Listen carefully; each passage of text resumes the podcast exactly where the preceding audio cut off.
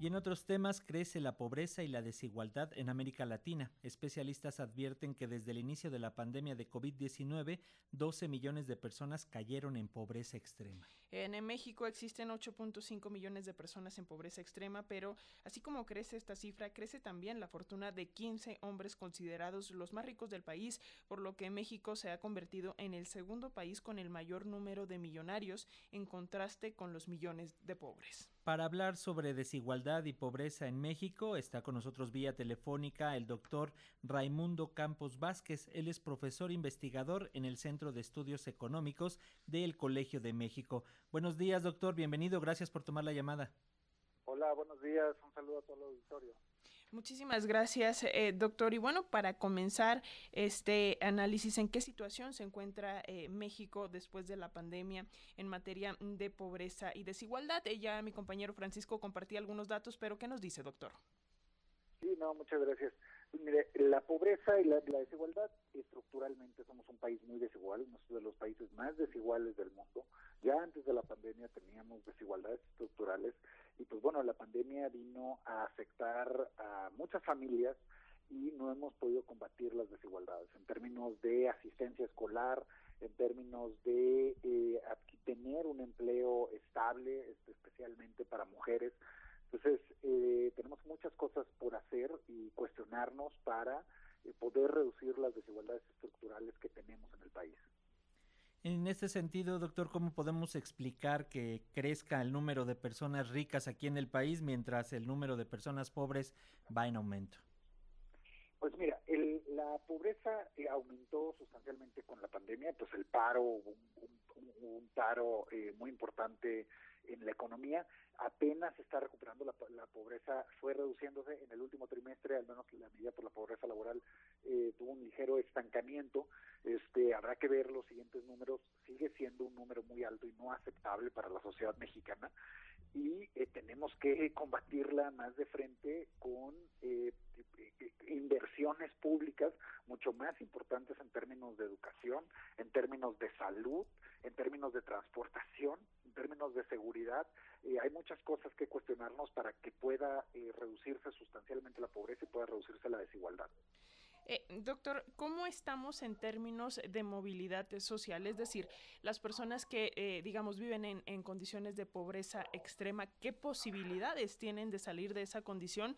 Quitándole un poco este estigma de la meritocracia, de que solamente salen de la pobreza aquellos que más ganas le echan. ¿Cómo estamos en términos reales? No, excelente punto eh, que haces, Alexia. Mira, el, uno pensaría que la desigualdad que tenemos pues eh, implica mucha movilidad social, que los de abajo van a estar arriba y los de arriba van a estar abajo. Eso no sucede en nuestro país ni en otros.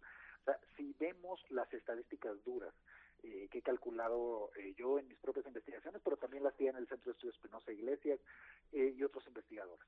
Por ejemplo, de los que nacen en el 20% con menores recursos, solo 2% va a poder llegar al 20% más rico. Es decir, de 100 mexicanos que nacen en pobreza, solo dos mexicanos van a poder llegar a tener cierta riqueza. Dos. 70 mexicanos van a estar en el 40% más pobre. Es decir, no hay oportunidades de movilidad social, son muy bajas. Por supuesto que todos conocemos una historia de éxito que le echó ganas y fue, claro, pero es la excepción. Y entonces lo que tenemos que cuestionarnos es cómo podemos promover más movilidad social. Y es como mencionaba hace un momento, necesitamos mucho mayor inversión pública en términos de educación, en términos de salud, en términos de transportación, en términos de seguridad. Sin esas inversiones no puede haber movilidad, pero también pues tenemos que pensar en eh, combatir la discriminación de frente. Todavía sigue existiendo en nuestro país discriminación y tenemos que combatirla eh, fuertemente.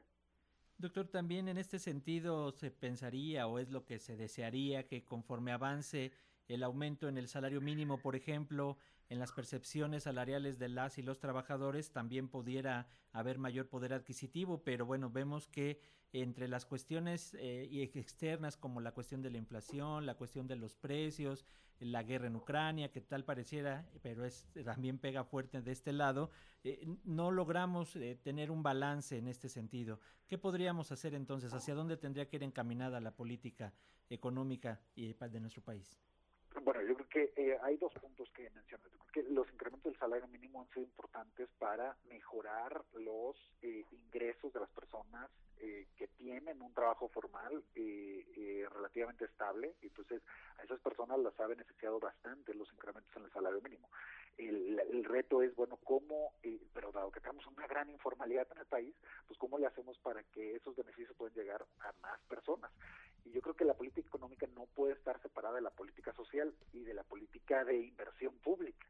Por eso menciono, sí, podemos tener eh, eh, trabajadores eh, más capacitados, con más habilidades, trabajadores más sanos, personas que van a la escuela más sanas y que la calidad de la escuela sea aceptable, que podamos transportarnos de forma segura, que pues la política económica va a estar favoreciendo el crecimiento y el desarrollo económico incluyente, pero si no tenemos esas cosas, pues el crecimiento y el desarrollo no se va a dar por sí solo, no se va a dar por arte de magia, tenemos que hacer las inversiones públicas eh, que requiere el país.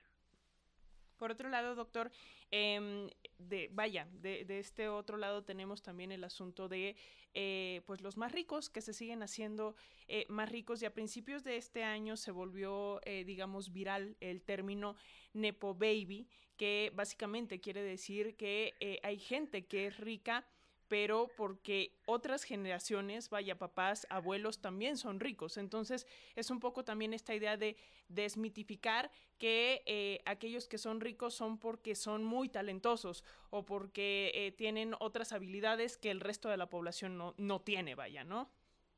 Así es, en, los académicos y, eh, decimos una frase que es muy similar a la que dices, que es básicamente las habilidades con las que nacemos sí están bien distribuidas en el país. Esas habilidades sí están bien distribuidas. Lo que no está bien distribuido son las oportunidades. Y esa, que esas oportunidades no estén bien distribuidas, que dependiendo de qué familia naces, dependiendo en qué entidad naces, eh, eh, este, determina tus oportunidades, pues nos termina afectando a todos, porque no nos podemos beneficiar de mayor crecimiento, de eh, mayor creatividad, de mayor eh, potenciales consumidores, de mayor potencial eh, trabajadores capacitados, todos nos terminamos perjudicando. Entonces, las habilidades sí están bien distribuidas, lo que no estamos distribuyendo bien en nuestro país son las, las oportunidades para que cada mexicana y cada mexicano pueda eh, realizar su vida con libertad. Muy bien, doctor Raimundo Campos Vázquez, profesor e investigador en el Centro de Estudios Económicos del Colegio de México. Muchas gracias por estos minutos para las audiencias de Radio Educación y hacer un análisis claro y puntual de estos temas. No, muchas gracias por la invitación y un saludo a todo el auditorio. Un abrazo, gracias, doctor.